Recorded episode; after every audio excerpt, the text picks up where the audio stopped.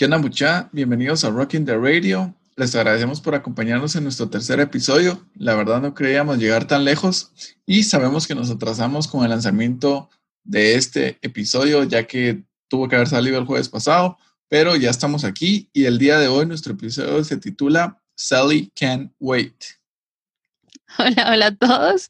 Yo soy María Joaquina y pues con este episodio vamos a hablar eh, solamente de un álbum. Vamos a hablar de uno de los álbumes más apreciados en la historia del rock, diría yo, no solo el rock británico. Y pues que hasta hoy en día es uno de los álbumes que yo considero que siguen siendo muy relevantes.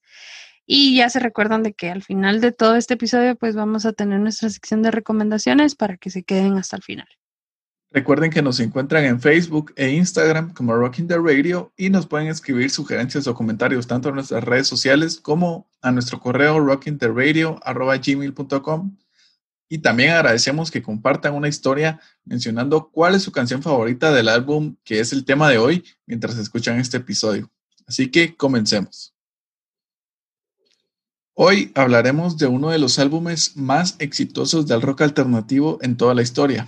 Este álbum fue lanzado en 1995 y hasta la fecha ha vendido aproximadamente 30 millones de copias en todo el mundo. Actualmente es el quinto álbum más vendido en la historia musical del Reino Unido.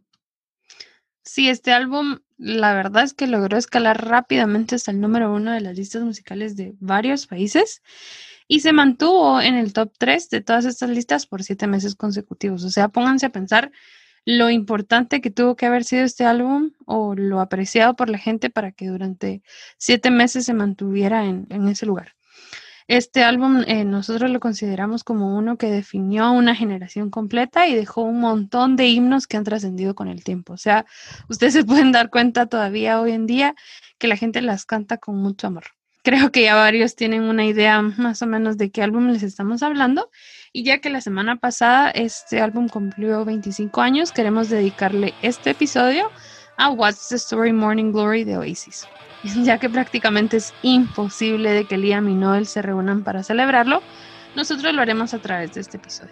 Hablaremos acerca de su grabación, vamos a hablar también un poquito acerca de las canciones que lo conforman, algunos datos curiosos de ellas y también para todos los Manfreds que nos escuchan, ojalá disfruten este segmento tanto como nosotros.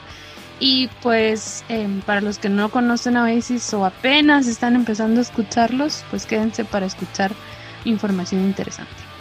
Y es que desde octubre de 2019 el perfil oficial de Oasis confirmó a través de un trailer que lanzaría una versión limitada de este álbum, el cual ya salió a la venta. Así que es un álbum que ha tenido bastante cariño a lo largo del tiempo, tanto que ellos saben que los fans lo siguen apreciando. Pues What's the Story Morning Glory fue lanzado el 2 de octubre de 1995 por Creation Records, convirtiéndose en el segundo álbum de la banda británica Oasis. Este álbum era tan esperado por todos los fans tras escuchar excelentes sencillos que ya habían sacado la banda como Some Might Say, Roll With It y Morning Glory, que solo en su primera semana de lanzamiento vendió 347 mil copias. Esto fue tan rápido que incluso el Daily Express, un periódico británico, informó que se vendieron copias del disco a una tasa de 2 por minuto, o sea, se vendieron rapidísimo. Se afirmó que durante el primer año de lanzamiento, uno de cada cinco hogares del Reino Unido poseía una copia y esto se vio reflejado en 14 discos de platino. Así que aquí vemos la cultura de rock que siempre ha tenido el Reino Unido y el apoyo que tienen sus bandas. Pues no por nada las bandas de Inglaterra son las más famosas y exitosas a nivel mundial. Y en mayo de 1995, tras el éxito comercial y de crítica de su álbum debut de 1994, Definitely Maybe, Oasis comenzó a grabar Morning Glory en los Rockfield Studios de Gales, con Owen Morris y Noel Gallagher como productores. Cuando terminaron en junio del 95, Oasis estaba a punto de convertirse en una de las bandas más populares del Reino Unido.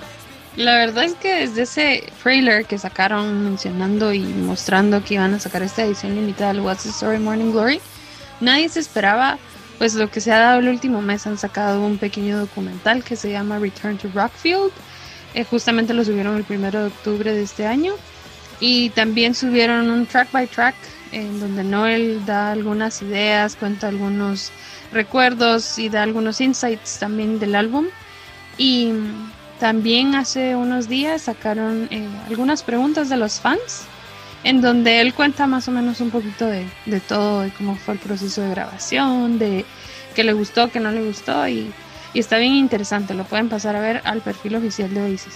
Acá en este track by track y pues en el documental y en todo reveló un montón de datos bien interesantes, pero el que yo considero que tal vez es como el, el principal es de que fue un álbum grabado en tan solo 12 días, o sea, es prácticamente volando para grabarlo, para realizarlo, porque pues el único que tenía las ideas en, en, la cabeza de este álbum era él, o sea, no él había escrito la mayoría de las canciones, eh, pero algunas las llevaba completadas, algunas las llevaba medias, entonces en pleno estudio pues fue como grabémoslas, grabaron una canción eh, por día aproximadamente.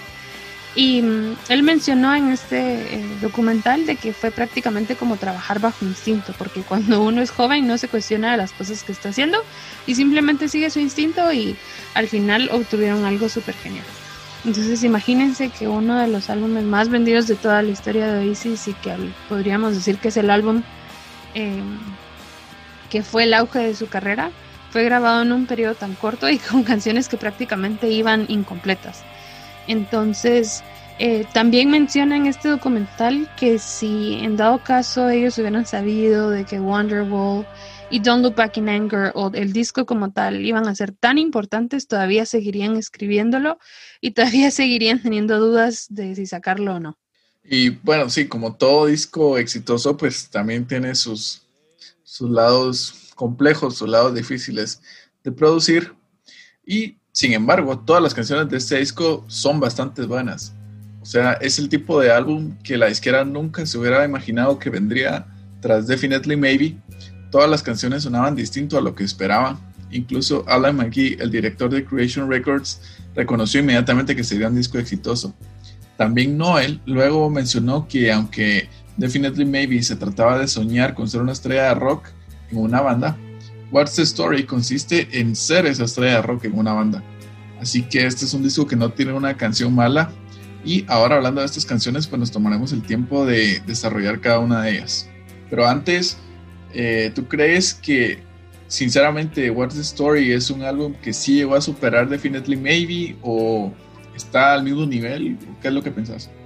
No, la verdad, en lo personal, o sea, yo te podría decir que no, porque Definitely Maybe es mi álbum favorito de Isis.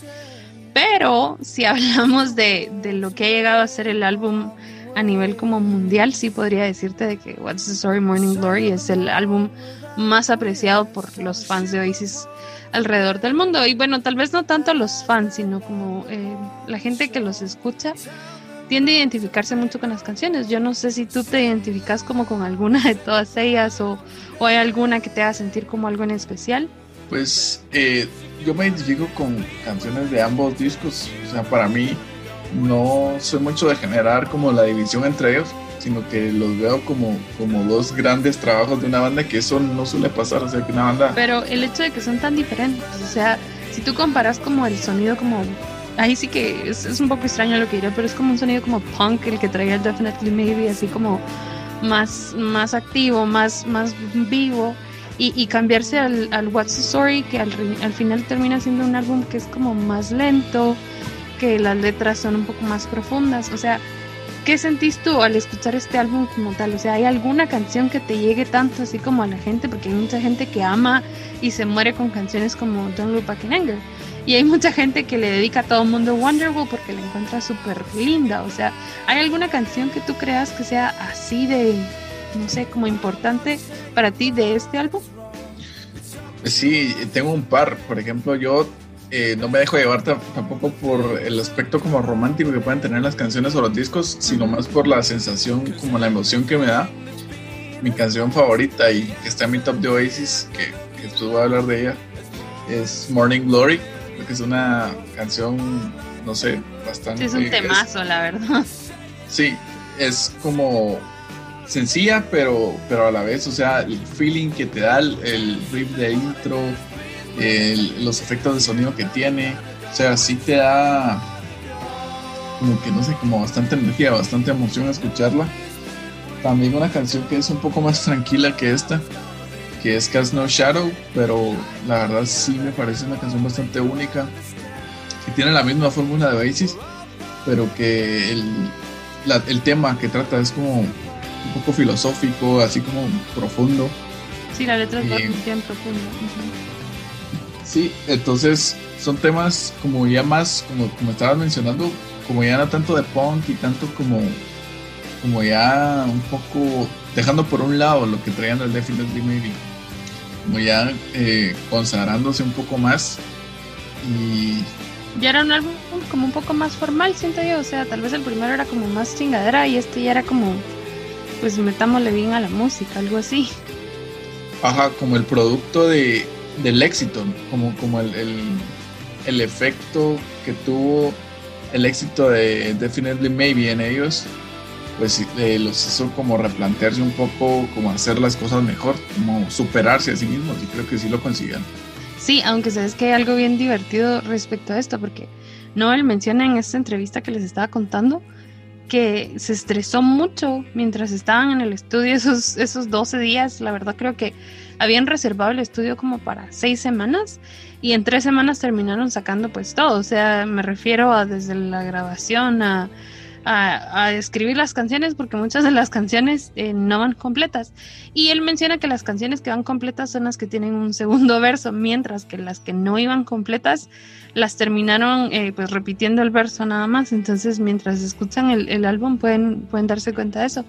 Pero sí mencionó que estaba muy frustrado porque era el único que sabía acerca de las canciones. O sea, él llegó al álbum y fue como les dijo, mira, tenés que tocar esto, eh, tú tenés que tocar esto y tú esto. O sea, no es como que les haya dado la libertad de, de hacer las cosas ellos. Incluso contó con una canción de que hasta él se grabó a sí mismo y se las puso y les dijo, bueno, copienlo. Entonces, o sea, imagínate que tú estuvieras en una banda en donde llega alguien y te dice esto, o sea, ¿crees que de alguna manera les generó como conflicto o algo a ellos mientras lo grababan? Yo creo que eso depende bastante del tipo de banda.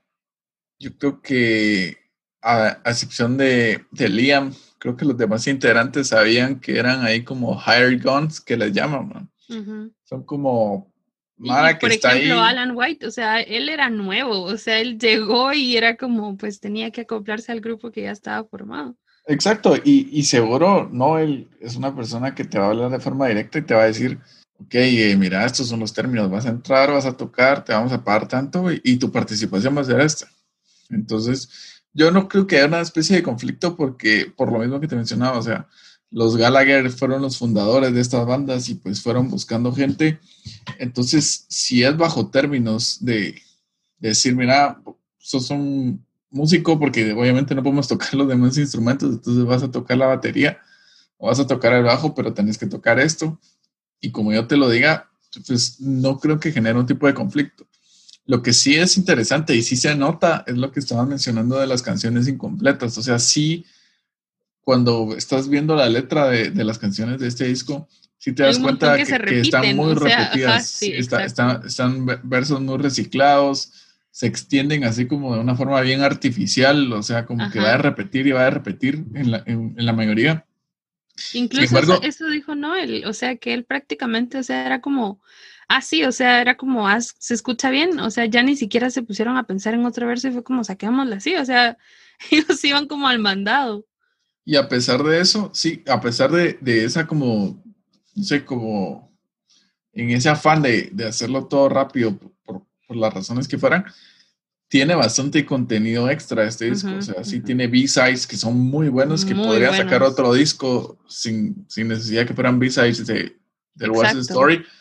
Entonces, sí, sí te das cuenta que a pesar de que sí te da como versos reciclados y como, como que una extensión artificial de ciertas canciones, igual la creatividad estaba ahí. O sea, las ganas de hacer música, de componer, de grabar, de producir. O sea, se mantenían ahí como en el ambiente de la banda.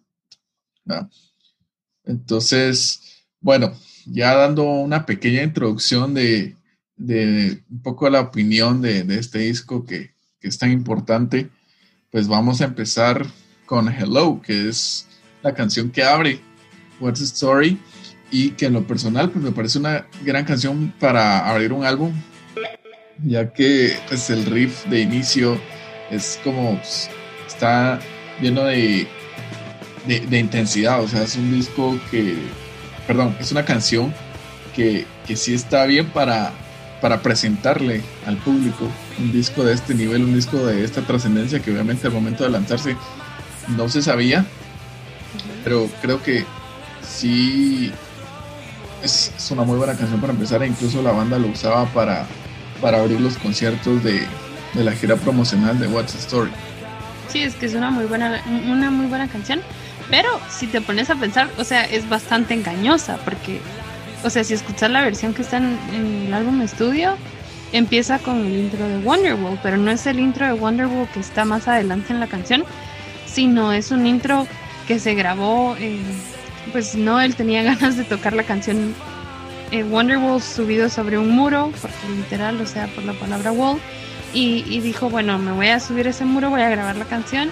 Y eso es lo que ustedes escuchan al principio de, Hello. Entonces es como bien, bien raro, porque, o sea, si te pones a, pensar en Wonderwall y Hello, son opuestas. O sea, la música que hay en esas dos canciones es completamente diferente. Entonces, ¿cómo la casaron?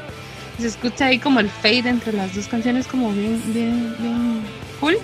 Pero, o sea, eh, como tú decís, o sea, sí es una canción que tiene un, riff así muy bueno y, se escucha como todo eso. Y algo más para agregar, o sea, si no han escuchado, como les decía, lo del intro de Wonderwall al principio de esta canción, escúchenla y van a escuchar unos pajaritos al principio. Eran los pajaritos que estaban pasando por ahí mientras grabaron la canción. Sí, luego de este, de este intro, pues un poco peculiar que, que mencionas, ya inicia el estruendo de un muy buen riff de, rock and roll que como les estaba contando, era algo que utilizaba la banda para abrir sus conciertos, reproducía el sonido de un helicóptero. Entonces era algo que generaba bastante expectativa como entre el público. ¿qué, qué, qué pasa? ¿Qué, ¿Qué, está sucediendo? Y luego pues... Como que te emocionabas escuchar eso. Sí, seguro. Seguro te subía la adrenalina máximo y precisamente creo que era el objetivo también de ellos en el estudio, ya que el productor de este disco es conocido o más que todo se ha adentrado en este tema del loud rock, que es como la forma en la que las bandas suenan en el estudio, que yo personalmente cuando escuchaba Oasis al inicio y pues, obviamente no sabía todo esto y lo reproducía creía que había un problema de, audio con, mis eh, audífonos o mis bocinas. O sea, creía que se había subido el volumen de la nada porque sí. buscando cómo bajarle así. Ajá, o, metiéndome como a, la configuración de sonido de la compu porque sí, de una canción, y, podía estar escuchar una canción fuerte, no sé, de Metallica, una canción... Y te subía el volumen. Así pero sí se sentía como que el grado de, de volumen, ajá, entre cada una. Entonces, pero pues al final te das cuenta que es la intención desde el estudio de grabación de que la, de que la banda suene así y logra su cometido. O sea, cuando pones en el carro Oasis, en este caso Hello, pues sí te da la sensación de estar en un concierto, ¿no? Y creo que, creo que es algo que obviamente no todas las bandas buscan y que a la vez no todas las bandas tienen un, una especie de sonido así. Creo que es, creo que es un plus y para una banda de que ah, llenaba estadios en sus giras como Oasis, creo que va bien con su, con su personalidad como grupo. Sí, sí, esa es una canción excelente. Y continuando con canciones excelentes, ahora tenemos a Roll With It. Esta canción, eh, pues fue la única canción del álbum que fue grabada en vivo.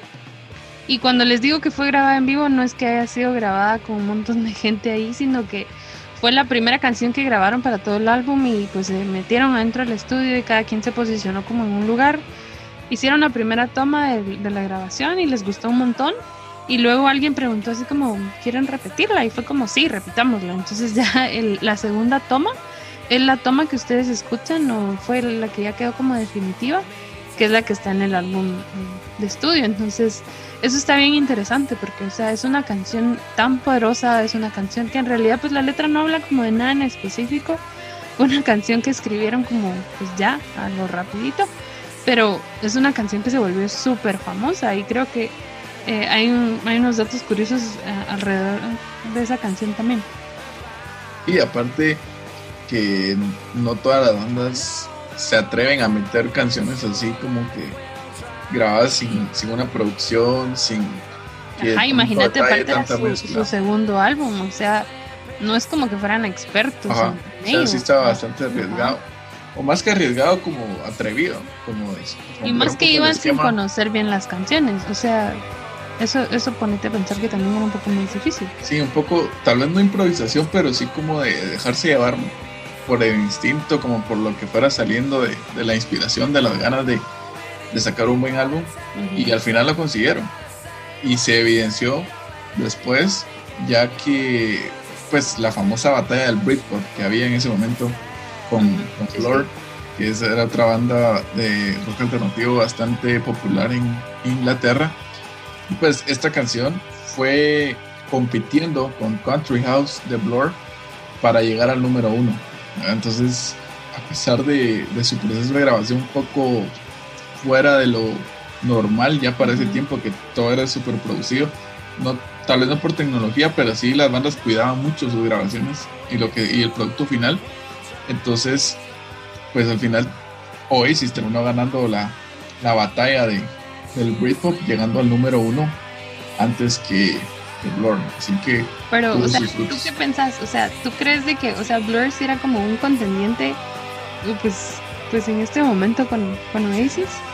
O sea, porque en lo personal no me gusta Blur, para nada. O sea, tal vez un par de canciones. No es porque sea como, ay, sí, es Blur, pero no me encanta la música de ellos. O sea, no encuentro por qué fue tan tan peleada esta, esta batalla en ese entonces. Sí, yo tampoco me lo, me lo explico, o sea... ¿Verdad? Yo no, no, no soy fan de Blur tampoco. Y si hay algún fan de Blur por acá, no se ofendan, por favor. Ni, de gorilas, o sea, la música de... Exacto, no se vayan a, ofender.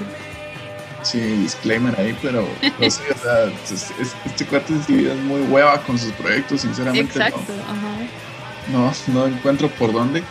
Entonces, no, no, o sea, no es como que pueda haber la, rivalidad entre, entre las bandas, porque o sea, son bandas creo que bastante diferentes. Exacto. Pero tal vez porque se parecían físicamente y porque salieron como en la misma época y estaban así como que lanzando hits juntos. Creo que las mismas charts o en su momento pues eh, la televisión con, con, las peticiones de la gente para poner videos, creo que eso era lo que decía que compitieran. Entonces era una, era una competencia más de los fans pidiendo sus canciones y, buscando que, que, uno superara al otro que el de las bandas en sí, porque aunque son alternativos, sí creo que no es un sonido que pueda competir uno con el otro. Entonces, pero pues, o sea, para mí, pues Oasis toda la vida, no porque sea súper fan de Oasis, sino porque realmente no, no, no me entretiene la música de, de Blur en absoluto. Exacto. Pues sí, en eso sí tienes razón. Y bueno, no se vayan a ofender con lo que dijimos de Blur, tal vez nosotros estamos muy jóvenes porque no vivimos esta época en específico como para hablar mucho al respecto, pero eh, es una buena banda, pero nosotros no la consideramos eh, un buen contendiente para eh, competir contra Oasis.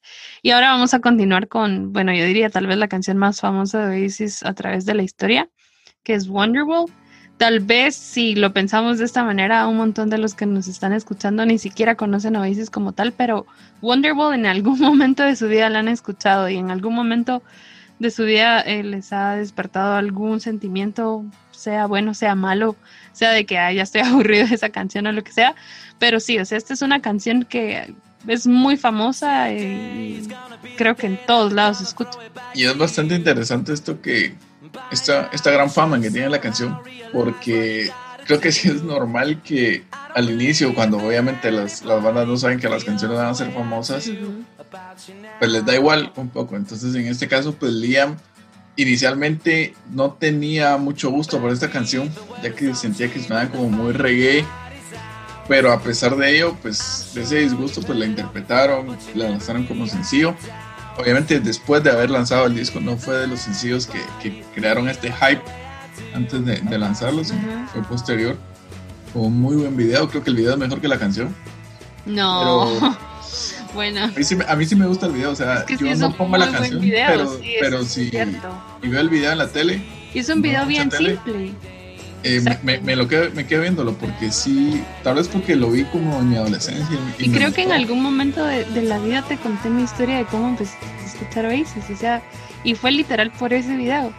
por mainstream que suene, o sea, literal, yo entré a traer algo a un cuarto y estaba encendida la televisión y mágicamente estaba mm, viendo pues Beach One y empezó a sonar Wonderworld. Tendría yo tal vez unos 10, 11 años más o menos, que pues ya eran muchos años después de cuando había salido la canción y, literal solo me di la vuelta y fue como, ah, esta canción me gusta mucho.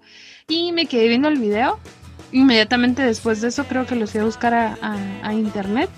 Y ahí fue como, como empezó mi amor por, por Oasis, que en realidad es mi banda favorita, pero imagínate, o sea, como dices, o sea, si es un muy buen video que te como capta tu atención y, he escuchado como de un par de personas más también que mencionan que algo parecido fue su historia con esto. Sí, o sea, es al final la importancia de los videos que ya hoy en día pues ya todo se ve en YouTube y, tal vez la gente ya ni consume tanto, pero en su momento esa era la forma de, de volver exitosa. a conocer, ajá. Exacto, entonces le metían mucha plata y muchas ganas a, a grabar videos. Ejemplo de esto pues a lo mejor y el video de Jeremy de Program creo que es un video bastante impactante para haberlo visto en su momento y que seguro tuvo una gran influencia para posicionar a la banda y igual creo que es el caso de, de Wonderwall son videos como bastante únicos y que pues, la gente al verlos seguro en su momento pues los pedía, los pedía, los pedía y, y no fue la excepción en el tema de ser un éxito. Y bueno, hay que tener también en cuenta de que justamente en los últimos días se dijo de que eh, Wonderwall llegó a un billón de reproducciones en Spotify, siendo esta la primera canción de los noventas en alcanzarlo. Eh, también un dato que, que, es un poco, pues ya en, retrospectiva hubiera sido como interesante si, si se hubiera dado así, que en las sesiones de grabación de este disco Noel le dio a elegir a, Liam cantar Wonderwall o Don't Look Back in Anger. Pero Liam, al no poder alcanzar las notas altas de Don't Look Back in Anger, pues se, pues se decidió por Wonderwall. Entonces, pues a lo mejor hubiera sido otro el desenlace si, si no lo hubiera cantado, no porque tenga una mala voz, porque su voz es muy buena también como, como vocalista de Oasis, pero tal vez, no sé, hubiera tenido... Tal vez no sería lo que es ahora. No sé, no sé, no, no me puedo imaginar.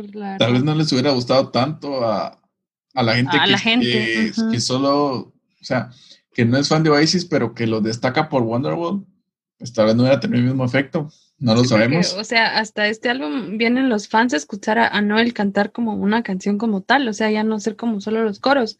Entonces sí, sí, tal vez como tú decís, hubiera sido bien diferente. Ajá, bien, sí, sí, tienes razón. Sí, pero igual, para, para no perder protagonismo en esta canción, pues Noel grabó el bajo. Seguro, pues porque, porque no quería irse sin, sin estar ahí, que igual él la compone y todo, pero pues quiso, quiso hacer algo extra. Y el título de esta canción está inspirado en una película psicodélica titulada Wonderwall, que contó con una banda sonora compuesta por George Harrison, un ex Beatle que pues es de amplio conocimiento que los Gallagher son grandes fans de los Beatles y también de sus integrantes en todos sus proyectos por separado. Así que es una muy buena forma de rendirle tributo a George de su parte. Y sobre esta canción, pues hay ciertos mitos, ciertas verdades y otras que no lo son tanto acerca del origen y del significado de esta canción. Pues inicialmente se dice que este tema fue escrito para la novia de Noel en ese momento, que más tarde fue su esposa, y eventualmente pues se divorciaron. Fue un momento en el que la pareja de Noel, Meg Matthews, estaba sin trabajo y él quería que supiera lo importante que ella era para él y pues le escribió esta canción. Esa, es la historia que se cuenta y que pues que la sensación de Matthew sobre esta canción pues era un poco rara. Y no sé, al final a mí se me hace una historia un poco extraña para esta canción. Es que en realidad la historia no es, es que es un rollo. O sea, yo, yo opino que es un, es un mal rollo, la verdad. Porque en el momento cuando la canción se hizo muy famosa y todo, pues ya llegó como la, la prensa a preguntar pues de dónde surgía el significado de esta canción tan, tan importante en su momento. O sea, él mencionó que era acerca de esta, de esta chava, o sea, de Meg Matthews, y mencionó de que, pues, que se le había escrito a ella. Imagínense ella siendo su novia, sabiendo que era una canción tan famosa. O sea, ella se ilusionó, o sea, cualquiera creo que lo hubiera hecho. Pero años después, cuando ya se separaron, eh, pues él mencionó que en realidad no se trataba de ella esta canción, o sea, de que de alguna manera como que se había sentido comprometido a decir que era acerca de, ella porque pues estaban saliendo y terminó diciendo que era de un amigo imaginario que en algún momento de cuando menos te lo esperaras iba a llegar y te iba a salvar como de ti mismo. Entonces, eh, hay, hay información de, de, Meg hablando incluso de que en su momento ella tal vez no como dio a conocerlo mucho que le había afectado el, el hecho de que él cambiara, pues ahí sí toda su versión, pero sí mencionó que tuvo que ir hasta terapia como para pues superar como, no solo como el hecho de, que la canción no era acerca de ella, sino que le cambió la canción. Ajá, sino como toda la, la relación eh, como tal. Y pues eh, incluso, este es un dato muy interesante también, que cuando ellos pues andaban, estaban muy metidos en las drogas. O sea, él quiso decir en su momento que la canción era para ella, pues para tal vez como ayudarla y todo, pero como les digo, o ella tuvo que llegar hasta, hasta rehabilitación y tuvo que ir a terapia como por cinco años o algo así, para salir como del, del agujero en el que le había metido como esto de la relación y todo. Hoy en día no es como que digamos de que pues se odian a muerte o algo por el estilo, pero no es una, no es una relación que haya terminado pues muy bien, que digamos. sí, después. Yo sí siento que es como, como o sea, perdón por la palabra, pero es algo así como bien culero que le digas a alguien, pues esta canción es acerca de ti, luego le digas, ay, no, me obligaron a decir que era acerca tuyo, pero en realidad es algo de, de un amigo imaginario, o sea, que, que te pongan, o sea, que pongan a un amigo imaginario por encima de, de pues, de ti, o sea, qué culero. Sí, yo creo que fue un acto como de orgullo de Noel, de que si ya no iban a estar juntos y todo, y, y siendo una canción tan famosa, pues obviamente siendo la persona que es Noel, no iba a dejar que ella tuviera todo el crédito de la canción y que se la atribuyera, que se la atribuyera a ella, ¿verdad? Entonces, ya en, ocasiones posteriores, pues Noel se refería a que esta canción puede significar básicamente cualquier cosa, como encontrar, no sé, un billete de cinco quetzales en tu bolsa que necesitabas, pues eso puede ser tu Wonderwall, según él. Entonces, ya le da un significado más trivial y le quita como el aspecto un poco más romántico, un poco más personal, para ya volverlo algo que puede suceder en cualquier momento. Pero creo que es más por, por, lo que estabas mencionando de, de eso, de que en su ardid o en su afán de, de... Como de pues, todo ya, algo así. De, terminar todo y dejarlo atrás, pues es como, bueno, ok, esta canción igual no era para ti. No era para ti, ajá, exacto. Sí, sí, sí, tienes razón. Bueno, y ahora... hablando de, rencores, pues... Ajá. viene la siguiente. Y hablando de esta, esta canción que, que viene ahorita, es la, la, otra que tú dijiste, o sea, la, la otra que le dijo, pues elegiste esta o esta, ahora tenemos a Don't Look Back in Anger, o sea, esta canción es el que yo consideraría tal vez el segundo himno de, de, Oasis.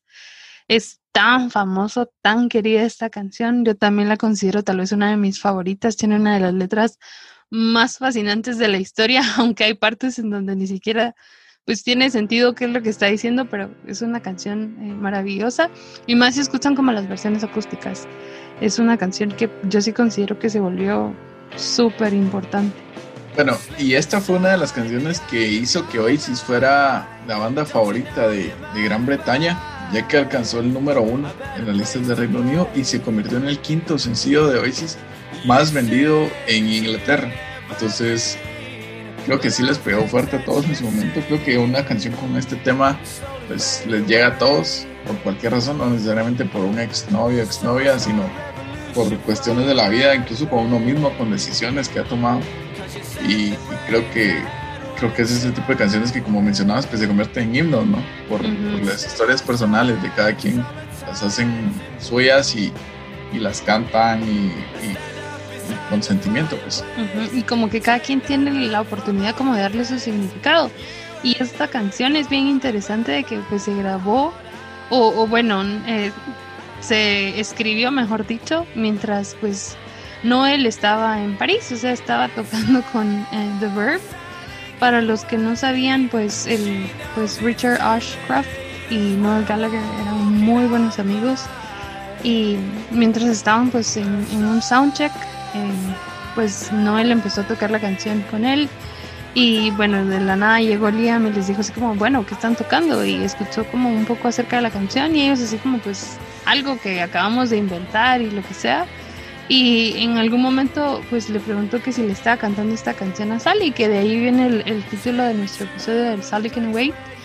Y, pues no, él solo le puso este nombre a la canción, eh, o puso el nombre porque sonaba bien en la canción y no sabía o sea, no se la dedica a nadie, o sea, no hay nadie en específico. En algún momento mucha gente, pues él menciona también de que estaban como en un, como en un club de strippers o algo por el estilo y él no sabe si en realidad pues Sally era una mujer que en algún momento vio y pues el nombre le gustó y lo puso, no, o él en su momento solo lo escribió porque quedaba bien ahí, que es lo que les digo, o sea, tal vez la canción en algún momento tal vez como que no tiene eh, un significado como tal, pero o sea, tú le puedes hacer tu significado. Y mucho después, pues la, la Mara empezó a decir de que esta canción estaba escrita para Sally Cinnamon. Y los que no conocen, pues es una canción de The Stone Roses, que The Stone Roses era una de las bandas que más inspiró en la vida eh, pues a Noel. Entonces él al final termina diciendo de que pues se robó esa, esa idea de que sí, la canción era para Sally Cinnamon de lo porque a él no se le había ocurrido, pues. Sí, o sea, y, al final son de esas cosas como bastante espontáneas de las que los artistas a veces se aprovechan, en este caso Noel, y pues como que para darle como más backstory a sus canciones y volverlas como más míticas, pues vienen y, le agregan estos, estos datos que, al final no, no son reales, pues. Y hay algo bien interesante también acerca de esta canción, o sea que ellos y, tal vez nos vamos a extender un poquito hablando acerca de esto, pero eh, alguien que trabajaba como con ellos, y como tú lo mencionaste con la canción anterior, o sea, ellos son muy fans de, los Beatles y encontraron una grabación, justamente creo que fue eh, antes de la muerte de él, pues del asesinato de, John Lennon, en donde él menciona una frase que él pues le impactó tanto que la terminó poniendo en, en, la canción. O sea, él no se quedó tranquilo hasta que la canción eh, pues tuviera esta, esta frase en, ella. Y de igual forma cuenta más adelante que él considera que es una canción tan emblemática porque utiliza una guitarra que le regaló uno de sus mejores amigos, que es eh, Johnny Marr de The Smiths. Entonces, imagínense, esta canción tiene como ayuda como de todos lados con The Verb, eh, pues la inspiración de, John Lennon con su frase que dijo y todavía viene con lo que, pues con la guitarra que le dio Mar. O sea, es una, es una canción que, está como, como bien... tiene una historia bien interesante, como de muchos datos, De datos y de... Bueno, más que datos, que al final eso es lo que uno lee, pero es más como de, significado, ¿no? Como de profundidad, de... Como de qué es lo que lo inspira a él. Ajá, exacto. O sea, qué es lo que le gusta a él como... Sí, tiene un poco más de historia, es un poco más, más épica que, que otras, incluso que... Y esta es una canción que sí estaba escrita completa. O sea, esta sí es una canción que ustedes no la escuchan repetir y repetir y repetir. O sea, es una canción que él sí llegó al estudio con ella ya pensada. O sea, no, no se la fue a sacar ahí de... de las recicladas. Ajá. De los versos reciclados. Ajá. Sí, bueno, también hablando de, de qué tan lejos puede llegar una canción, qué tanto, qué tanta importancia puede tener, pues la letra de esta canción se ha vuelto más conmovedora con el, con el tiempo y fue tomada como un himno después del ataque terrorista en Manchester Arena en 2017. Y pues el propio Noel ha dicho que con el paso de los años, pues la canción se ha vuelto más importante de lo que incluso él mismo será en su momento y que le, resulta increíble pensar que en unas pocas generaciones pues se ha dado algún tipo de importancia a esta canción y se continúa dando esa importancia y que ahora se convierta en un himno para de una forma colectiva pues le impresiona tanto a él como a la, a la historia en general. Son canciones, muchos artistas sacan álbumes o singles que son bastante importantes en su momento, pero que se quedan ahí para la historia y, y no trascienden más. Y esta canción que ya a la fecha lleva 25 años, pues sigue ahí dando de qué hablar. Sigue, y sigue, exacto. Y él también cuenta de que, o sea, esa es una de las canciones que él puede llegar a pues cualquier lugar en donde la va a tocar y canta las primeras líneas y de la nada, pues la gente, o sea, los fans terminan de cantar la canción. O sea, solo eso te dice lo importante que es esta canción para la gente, o sea, y, también para ellos, pues porque los hizo tan famosos, ¿no? Sí, seguro es de las, de las que más esperaban escuchar en sus conciertos y también de las que más pedían en los charts y, en los tops de, televisión, ¿no? O sea, seguro seguro es una canción que, quedará para la posteridad y que esperemos que siga dando pues inspiración y, y esperanza para, las personas, que fue lo que sucedió en Manches. Pero ya pasando a, una canción un poco más pues anímica y, un poco olvidada, creo yo, en, en este álbum, pues está Hey Now, una canción bastante sencilla, que pues, tiene, un sonido bastante rock and rollero. A mí me gusta mucho esta canción. Que trata de estar en un grupo, de estar en una banda y, el trabajo duro que con el que ha pasado Oasis, que aunque pareciera que, que le sale muy fácil, pues estar componiendo canciones y grabando y, haciendo lo que implica estar en una banda, pues quiere esfuerzo, estar dedicados a, a grabar, a ver todos los temas de lanzamiento de los discos, las giras, que son lo más cansado que, puede haber como, como, miembro de una banda, pues obviamente es un, es un trabajo arduo, un trabajo constante que necesitas estar haciendo para, para hacer Más una banda. que todo como que tenés que estar haciendo cosas como para complacer a los fans, o sea, cosas que tú sabes de que de alguna manera les, pues como que les van a gustar. Pero con esta canción creo yo que ellos se alejaron un poquito más de esto y dijeron, o sea, en algún momento tal vez es olvidada por lo mismo de que a algunas personas como que no les gusta mucho por el hecho de que eh, tal vez la gente quiere canciones más como Cigarettes and Alcohol o como Supersonic del primer disco y se vienen a encontrar como Hey Now en este en este de acá entonces sí cambiaron un montón o sea hay una vibra completamente diferente en, las canciones y Hey Now es una de ellas o sea es, es bien diferente a lo, lo que se tiene y era lo que les hablábamos, o sea, era un álbum que ni siquiera los mismos productores sabían que, estaban esperando, o sea, todo el mundo se asombró con, con este álbum y con esta canción también. Sí, y es una, obviamente es una canción pues que, tampoco tiene mucha, mucha historia porque no todas las canciones de, un disco tan grande como este van a ser súper emblemáticas, ya, ya hemos mencionado varias, así que yo creo que es momento de pasar a la siguiente, que sí es una canción muy buena, que es Some Might Say. Es el primer sencillo de Oasis y también fue su primer número uno en el Reino Unido. Esta canción inicia con una introducción de guitarra estilo T-Rex y pues ya fue el primer adelanto de, de lo que iba a ser What's the Story, fue el primer single de la banda. Y Noel Gallagher mencionó sobre esta canción que define lo que Oasis es imagino que lo, que lo menciona porque, no sé, por este Some Might Say y que se refiere como a todo lo que habla la gente, pues seguro era como una forma de decir, ok, está la opinión de los críticos, está la opinión de, de, quien sea, pero somos lo que somos, o sea, somos lo que hemos demostrado en ventas de discos, en giras, en éxitos, y pues Oasis era de las bandas más famosas e importantes de Inglaterra, así que no, no, hay, no hay forma de rebatirlo. Eso que tú dijiste ahorita, de que, o sea, él, cree que como la esencia de Isis está en Some Might Say, o sea, sí es cierto, y, lo menciona mucho y muchas, un millón de veces, tanto que con esto de las entrevistas, pues, que le hicieron ahorita para este aniversario, los fans, incluso una fan le preguntó de que por qué él consideraba que, o sea, Some Might Say era como la esencia de, de, de Oasis. Y sí menciona que es como por la interpretación que le da como a la letra, o sea, lo mucho que le gustó esta canción. Y lo divertido de esta canción que es, es que es como la, única canción del álbum que está eh, pues con Tony, o sea, Tony McCarrow, que era el, baterista anterior.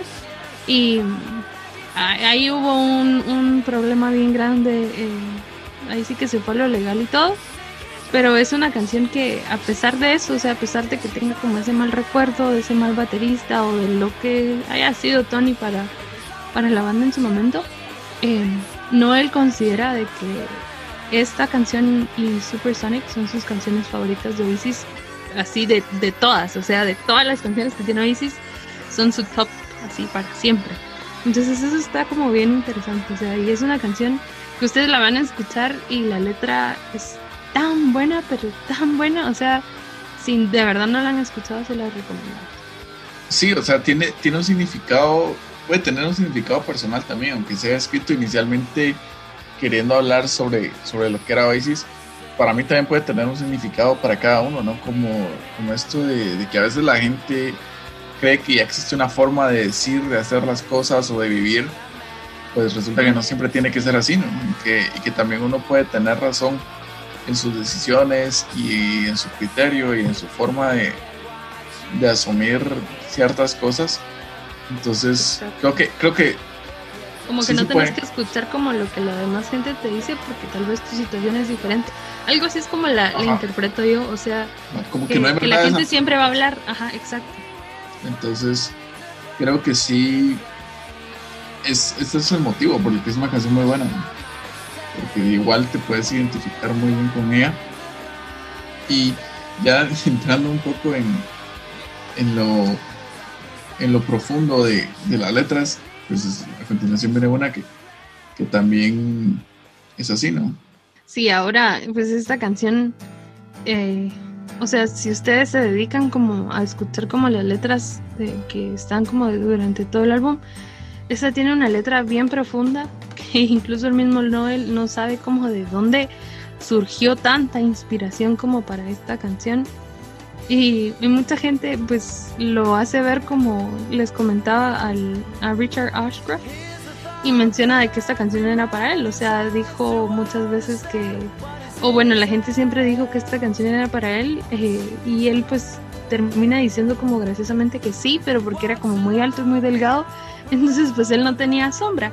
Entonces eso es como bien, bien entretenido pero menciona también de que es como de, de los amigos, o sea, de los amigos que están en, en, diferentes grupos. El hecho de que estar como en esos grupos, así como mencionamos un par de canciones arriba, es como de que te ata a, un peso como bien grande, en que tienes que tener cuidado con las palabras que vas a decir y, cómo te vas a expresar y pues siempre tenés que estar buscando qué más darle a los fans. Entonces esta canción es más que todo, así, así como lo dice, acerca como de los amigos. Y sí, al final se la terminó dedicando a Richard Ashford. Sí, y más que, que la amistad también puede tratar mucho de, a veces esos momentos como de identidad propia, como cuando crees que, que, la forma en la que estás sobrellevando las cosas pues no es la mejor. Y, estás en, en, esos momentos como de mucha introspección y que puedes sentir que, como, la canción lo dice, que has no shadow, o sea que, aunque estás ahí de forma presencial, pues a lo mejor y, tu, personalidad o tus acciones pues no pueden reflejar mucho, ¿no? Pero, pero al final creo que esa fue la, interpretación de Noel, pero creo que la letra da para, para aplicarlo también a, ese momento de la vida en el que todos pasamos cuando no sabemos qué decidir y estamos como siempre atados como al pasado y a las decisiones que se, que se han tomado. También sobre, sobre esta canción que yo no tenía idea que Noel era fan de Pink Floyd, pues al parecer lo es, ya que esta canción comparte los mismos acordes de Wish You Were Here, una muy buena canción de Pink Floyd, otra super banda también, que es una especie de tributo. Él, él menciona mucho esto que hace tributos a artistas. Él abiertamente menciona quiénes son sus ídolos y que él busca hacer un trabajo, obviamente no igual porque Oasis y Pink Floyd, bueno, a lo mejor y, tienen una similitud a veces en, su forma de componer, pero son bandas muy diferentes. Pero, pero sí, o sea, él, no, él siempre menciona sobre, sobre sus ídolos musicales y sobre lo importante que son para él y pues él en este caso mencionó, mencionó este tema de, de Pink Floyd. Sí, otra cosa también como bien, bien cool acerca de esta canción es de que, pues no, él siempre ha dicho de que él no considera que deberían de existir los B-sides, o sea que si una canción es buena, pues es buena y si es mala, pues se, se elimina. Sin embargo, pues este álbum tiene B-sides que son tan grandiosos y en realidad Cast No Shadow era una canción que él, o sea, fue la primera canción en donde él se sentó y dijo, bueno, voy a escribir un B-side y escribió Cast No Shadow, que al final eh, pues se escucha en algún momento o ellos escucharon en algún momento de la grabación cuando dicen, bueno, así como bajarle al sonido como del del o algo alguien en el micrófono o sea menciona algo así como bueno esa canción está bien bien para B-side y cuando terminaron metiéndola en el álbum tuvieron que cortar esa parte donde se escuchaba eso en, en la grabación. Entonces qué cool que una canción que estaba pensada para quedarse como afuera del álbum terminara siendo muy buena, o sea, muy emblemática y, bien posicionada en el, en el álbum en donde está. Entonces ahora continuando con otra canción, eh, vamos a, irnos con She's Electric. Esta es una canción eh, que es, es, bien diferente, o sea, es una canción que si ustedes la, escuchan, tiene una vibra pues no tan rockera, es una vibra más como, como de los 60 o sea, a mí me da una vibra como de de Arcade Fire, no sé por qué. Ajá, no, no, o sea, es que es una vibra bien diferente, o sea, es, eh, eh, incluso la gente en su momento le terminó preguntando a Noel, hiriendo todo su ego, que si la canción era acerca de Blur, o sea, y no, o sea, nada que ver. Pero. Eh, bueno, suena un poco a Blur, como, como ese, Por eso es de que la, la gente le preguntó por el por el, el tipo de, de, la canción, o sea, cómo fue de, de diferente y lo que sea. Pero es una canción que al final estaba, es la primera canción que, se tenía escrita para, para este álbum. Y, y, pues al final, o sea, fue la primera canción que se tenía escrita para el Morning Glory. Y al final eh, pues la iban a poner también en el álbum anterior. Eh, pero se dieron cuenta de que eh, había otra canción que, que, quedaba mejor, que era Dixie's Dinner, y, la pusieron en el Definitely Maybe antes que esta canción porque era más fácil de tocar en vivo y como en ese entonces estaban como dándose a conocer y todo, pues la dejaron para el siguiente. Pero a mí me gusta mucho la, la canción a pesar de que la letra es un poco extraña y, y sí te hace vibe como de, de, de película como de los 60 como de como de show de los 60 o algo como el indie también que, que, no existía en ese momento ese tipo de indie pero como un indie más más rítmico, más, más como happy. Ajá. Pero, pero sí, o sea, tuvo bastante buena vibra esta canción, ya que también a Noé le gustó cómo Liam llegó a las notas altas de esta canción, que como habíamos mencionado, pues era un poco miedoso con esto de, cantar notas altas en las canciones. Ajá. Entonces, creo que, creo que sí fue una buena decisión haberlo puesto. Le da otra vibra al disco que es como bastante rock, o sea, sí tiene mucho rock igual las que son como baladas o que son canciones más suaves, pues tienen esta vibra igual rockera. Creo que este le da, le da un, tono distinto ya para, para cerrar. Diferente.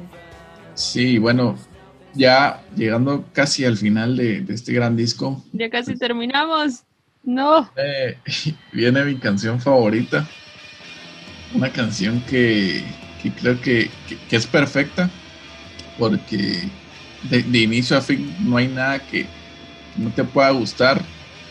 La forma de cantar de Liam, la vibra que tiene, la forma en la que fue grabada, que como mencionábamos esto de loud rock y que suena estruendosa la canción. O sea, es una canción que, que si pudieras poner en para probar un sonido en un estadio la pondría. Y es Morning es que Glory. canción es wow. O sea, yo sí envidio a toda la gente que fue a verlos en vivo, pero la gente que escuchó esa canción, ah, o sea, yo quisiera que ir a un concierto que, yo sé que yo soy de la teoría que van a volver, estoy segurísimo. No, yo no. yo, pongo mis manos en el fuego porque hoy sí va a volver, estoy seguro de eso. Es probable, o sea, Noel también mencionó que, o sea, sí tienen la idea y espero en algún momento comerme mis palabras y, y pues estar ahí como loca buscando cómo ir a verlos, pero ah, eso será un tema para hablar más adelante, pero... Pero si se unen, hago lo que sea, voy y para escuchar Morning Glory. Esta, esta canción, pues, fue una de las que se terminó de escribir en el estudio y, pues, abiertamente habla sobre las drogas.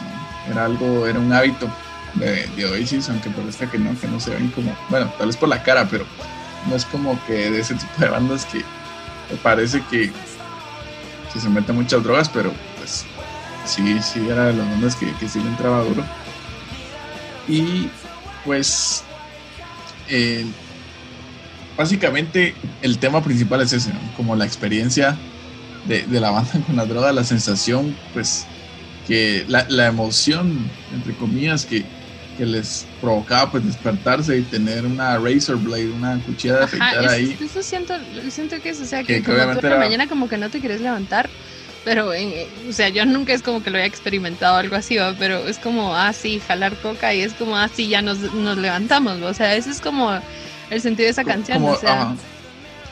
Y obviamente, pues, es entendible, que, que, era la vibra de, de la banda, o sea, era la vida de gira, la vida de la vida que tenían en ese momento, exacto. Entonces, ya como de pues, sentirse así como eufóricos y, sabían de que podían como hacer lo que quisieran con el mundo, porque pues ya se habían levantado de buenas con eso. Y en, su, en ese momento pues era la, una banda que, definitivamente dominaba el mundo, ya había terminado el, el metal, ya había terminado el grunge, pues, estaba, estaba esta nueva oleada de rock alternativo. De alguna forma pues era, la banda que dominaba el mundo, incluso Liam llegó a decir en un momento que, que esta banda pues era más famosa que, que Jesucristo. Entonces, pues tal vez, tal vez sí lo fue. O tal vez tuvo un poco más impacto, no sé. Pero no, pues. No, sé, ahí sí saber, va, pero lo, lo, bien interesante de esta canción es, es de dónde viene este Morning Glory, porque o sea, si te pones a pensar, está en el, en el título del álbum. Pero lo más, lo más genial es que no tienen ni la menor idea de dónde viene. O sea, conocieron a, una estadounidense que cada vez que los miraba, o sea, los saludaba con el What's the Story Morning Glory. O sea, era como, como su frase, así como catchy que decía todo el tiempo. Y se le pegó tanto a Noel que fue como, pues me gusta. Y para la última entrevista, incluso le preguntó como a los periodistas eh, pues, estadounidenses qué significaba esto. Y ellos eran como, pues no sabemos. Entonces está como bien interesante de que ni que hasta la fecha ni él sabe qué significa el What's the Story Morning Glory, pero terminó siendo el título del álbum.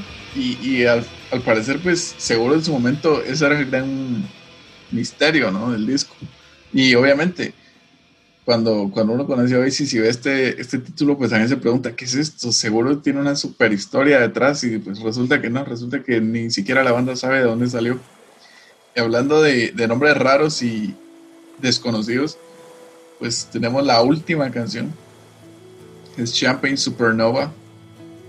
Es una canción que también ha trascendido muchísimo para el público en general, para la banda también es una de las canciones, o sea, Noel se siente súper orgulloso de esta canción y, tiene, tiene razón para estarlo. Buena canción. Ya que es una canción que, que igual mismo menciona y, y, creo que esta, esta interpretación sí aplica en general o sea, significa sobre cosas diferentes, dependiendo de tu estado de ánimo.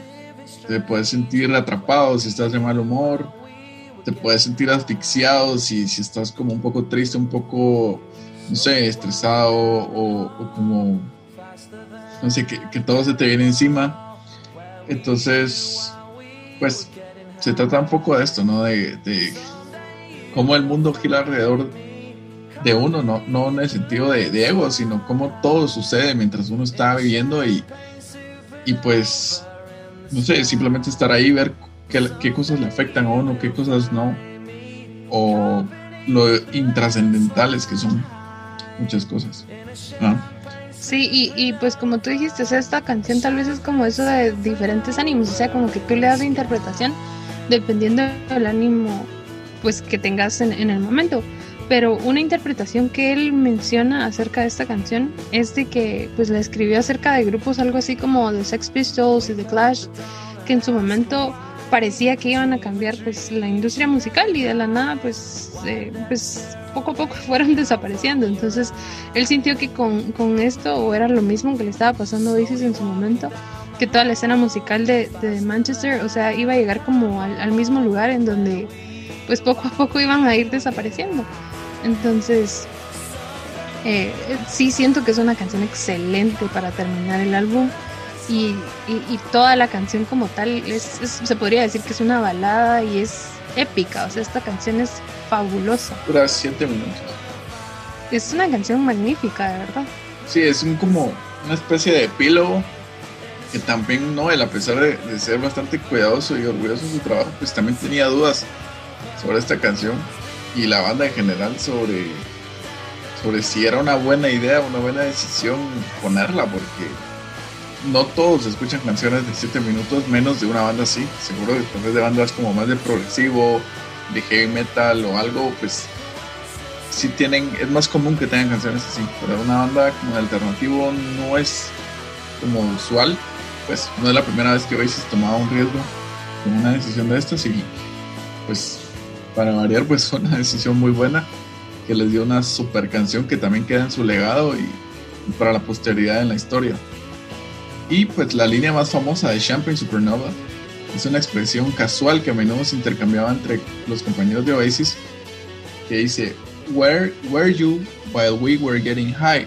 Que significa dónde estabas mientras nos drogábamos, que era lo que pues, se decían el uno al otro cuando seguro alguien se andaba pues perdido y pues seguramente los demás estaban haciendo lo que estaban haciendo, pues era una como frase de, de ellos, ¿no? Sí, ya para ir terminando con, con esta canción que como no sé si se dieron cuenta, pero este, es un álbum que es muy apreciado por los dos. Pero algo bien interesante acerca de esta canción es de que en su momento a él no le gustaba el, el, el, pues en este caso el solo que tenía esta canción, sentía que estaba muy incompleto, sentía que no tenía sentido y se lo terminó enseñando a uno de sus amigos que es Paul Weller, que es eh, pues fundador de esta banda eh, de Jam y como eran muy amigos, él eh, termina escribiendo un, o pues haciendo un solo para esta canción que al final es el que ustedes pueden escuchar en, el álbum. Entonces eso está bien genial, o sea, una canción para finalizar, que, tiene a alguien más eh, incluido aparte, pues a pesar, aparte de todos los que ya están como, en, la, en, la, banda. Entonces y algo bien interesante también, y ya para finalizar con esto de los músicos, es el, como mencionábamos, eh, solo en una canción toca el, el baterista anterior, y de ahí eh, en todas las demás está Alan White. Y, y Noel reconoce que canciones como Wonderwall, Don't Look Back in Anger, Castle Shadow y Champagne Supernova no tendrían o no serían lo emblemáticas que son si, si Alan White no hubiera llegado a ser el baterista en su momento de de Oasis. O sea, sí sintió que era el baterista que Oasis necesitaba en ese momento. Y bueno, ya eh, como ya terminamos de hablar del álbum, eh, pues aquí todavía no, no se queda nuestro, nuestro episodio del día de hoy. Em, un dato interesante que les quiero dar también es acerca de la portada. No sé si ustedes han visto la portada, es en una calle muy, muy concurrida en, en Reino Unido. Y pues es una portada que a pesar de que en el momento no les gustó se volvió tan emblemática y se ve una persona caminando para el frente y otra que está de espaldas caminando por la calle entonces en realidad esa imagen que ustedes ven ahí tuvo que haber sido eh, Liam y Noel pero estaban tan borrachos y estaban tan drogados que ni siquiera se levantaron para ir a, a la pues toma de fotos para la para esta, esta portada. Y otra cosa bien interesante es que el, otro productor del disco aparece en una esquinita. Ahí lo pueden encontrar sosteniendo el álbum y que me parece súper interesante. Y ahora eh, vamos a continuar hablando de, pues ya como el último tema de, este episodio de Networth. Sí, como bonus por, por el atraso del episodio, pues no podíamos dejar por un lado si vamos a hablar de What's the Story, de lo importante que fue, pues obviamente había que tocar el tema de Network, que pasó a la historia como uno de los conciertos más importantes, más asistidos y más relevantes de la, historia de la música. Sucedió en 1996 como parte de la gira promocional de Oasis, de What's the Story, y al saberse la noticia de que iban a dar un concierto ahí, hubo 2.7 millones de personas que pidieron entradas. Aproximadamente una de cada 20 personas en Inglaterra pidió una entrada. Básicamente haciendo la mate, se puede haber hecho 20 conciertos consecutivos llenando Network. Y a cada concierto pudo haber asistido 1.6 no, 125 mil personas. Esto hizo que ellos se posicionaran como la banda británica más popular luego de los Beatles. Y otra cosa como bien cool acerca de, este concierto, este concierto fue masivo, literal fue uno de los conciertos que ustedes pueden buscar y hay tanta información, hay, hay tanto acerca de, de, Network por, lo emblemático que fue y por tanta gente que, había y todo, que, se realizó en, en, los campos de Network que estaban en el norte de Hertfordshire, en Inglaterra y pues pusieron un montón de pantallas grandes y varios amplificadores para que la gente pues pudiera escuchar bien. Y algo súper cool también es de que habían más eh, de 3.000 miembros en el crew que pues estaba como organizando todo este concierto y tuvieron que terminar instalando 11 torres de sonido desde el escenario hasta el final del parque para que todos pudieran vivir la experiencia de, del concierto. Y fueron dos noches consecutivas, qué cansado para todo el crew pero la gente ama y recuerda este concierto con tanto, de verdad con tanto cariño. Y, eso, es, eso, o sea, en lo personal, si hubiera podido ir a un concierto de Isis, este hubiera sido el que hubiera podido elegir. Y hubiera sido la persona más feliz de la vida. Sí, igual. O sea, pueden ver ahí en la imagen de, del episodio, está una foto aérea de este concierto.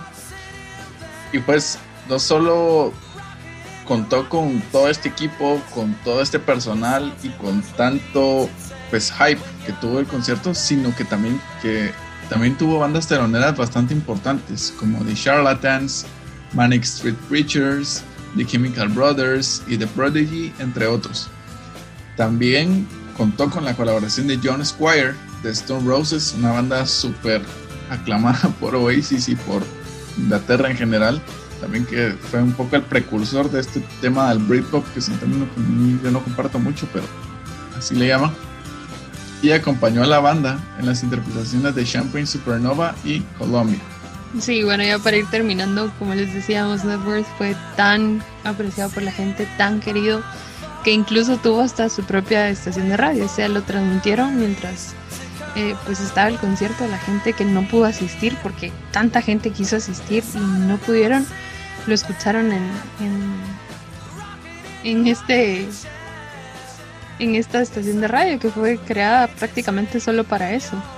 Y otra cosa, esto ya es un dato como bien personal que, me gustaría agregar para contarles. Hay una serie eh, británica también, es una historia la verdad muy entretenida y tal vez como fan de Oasis, tal vez el verla es como bien interesante que se llama My Mad Fat Diaries. Es una serie muy buena, pueden encontrarla en internet, pueden buscarla por ahí. Y ella, la, protagonista, se pierde el concierto de Network por quedarse con, su amiga que recién ha abortado. Y era, o sea, eh, si había una persona que amaba Oasis, o sea, pues es una serie nada más va, pero ella amaba esta serie, esta, esta banda eh, con, con todo lo que podía y le regalaron los tickets para ir y todo y no poder ir por quedarse con su amiga y se escucha en una escena o, yo cuando vi la escena casi que me ponía a llorar con ella ella, ella tiene su radio hacia la par mientras está escuchando el concierto y sintiéndose tan mal de que no pudo ir o sea no no no no me imagino lo, difícil que haber sido intentar aplicar por un por un ticket y al final darte cuenta de que no ibas a poder ir y también arrestaron gente y invitaron también a un montón de gente que era bien famosa y hasta les dieron binoculares para que pudieran ver el concierto porque como les dijimos estaba súper bien. Entonces eh, les hablamos bastante, creíamos de que era bien importante hablar acerca de, este álbum eh, y darle como la importancia que se merece. Entonces Esperamos que así como eh, a nosotros nos gusta este álbum, a ustedes también les gusta, les guste y si en dado caso pues no lo han escuchado, que le dediquen un, tiempecito, no es un álbum muy largo. Omitimos tres canciones que eh, tal vez no teníamos mucho que hablar de ellas, pero escúchenla y nos cuentan más o menos qué piensan de esto. Y yo sé que a César también le encanta mucho este álbum, entonces... Sí, vayan a escucharlo diez veces y Morning Glory unas 40 más. y de verdad, gracias por, escuchar este episodio. Y antes de que pues, nos vayamos, vamos a terminar con nuestras recomendaciones. Y ojalá que les haya gustado un montón todo lo que les dijimos el día de hoy. También recuerden que si les gustó alguna canción de este disco, pues compártanla en sus historias. cuando estén escuchando este episodio para pues promover un poco el podcast y, y también porque queremos saber qué, qué es la, cuál es la canción que más les gusta.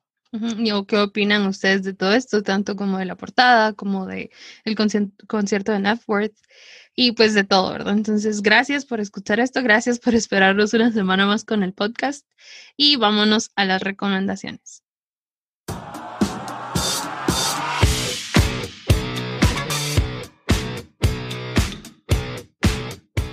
Bueno, y para mi recomendación en este episodio está Trouble Coming de Royal Blood, una banda inglesa que ha venido dando mucho de qué hablar por su forma de reinventar un poco el rock, como le han llamado. Una banda que tiene influencia de bandas como Muse, como Led Zeppelin, como Queens of the Stone Age. Y pues en lo personal me gusta mucho el sonido de esta banda. Me gusta que sean un dúo y que únicamente su sonido se base en batería y bajo. Todos los efectos que escuchan en su música son realizados por el bajo. Pues en, vivo también suenan bastante bien, así que recomiendo que vayan a ver conciertos de ellos. Y los dejo con Trouble Coming.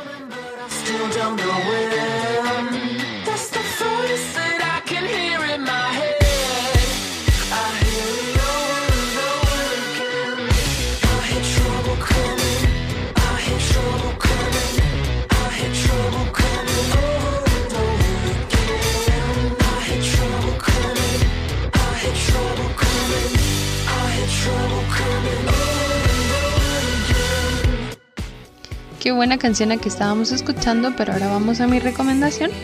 Yo les traigo una canción de Dream Pop. Para los que no conocen, el Dream Pop es un subgénero del rock alternativo, solo que es más eh, como New Wave, es un poco más relajado, es un poco más, más tranquilo y ya es un poco más New Wave moderno. Y esta canción se llama Run Connie Run de Connie Danger. Esta fue una recomendación eh, de esas sorpresas que me salieron en, Instagram. La escuché, me encantó y desde que la escuché la primera vez la tengo en mi playlist y la escucho cada rato. Entonces espero que a ustedes les guste un montón también. Gracias de verdad a todos los que se quedaron escuchándonos hasta el final del episodio. Ojalá hayan disfrutado toda la información que les dimos, eh, todos estos datos interesantes y también pues nuestra charla. Entonces eh, se recuerdan de que nos pueden escribir a nuestras redes sociales y también a nuestro correo para dejarnos cualquier comentario.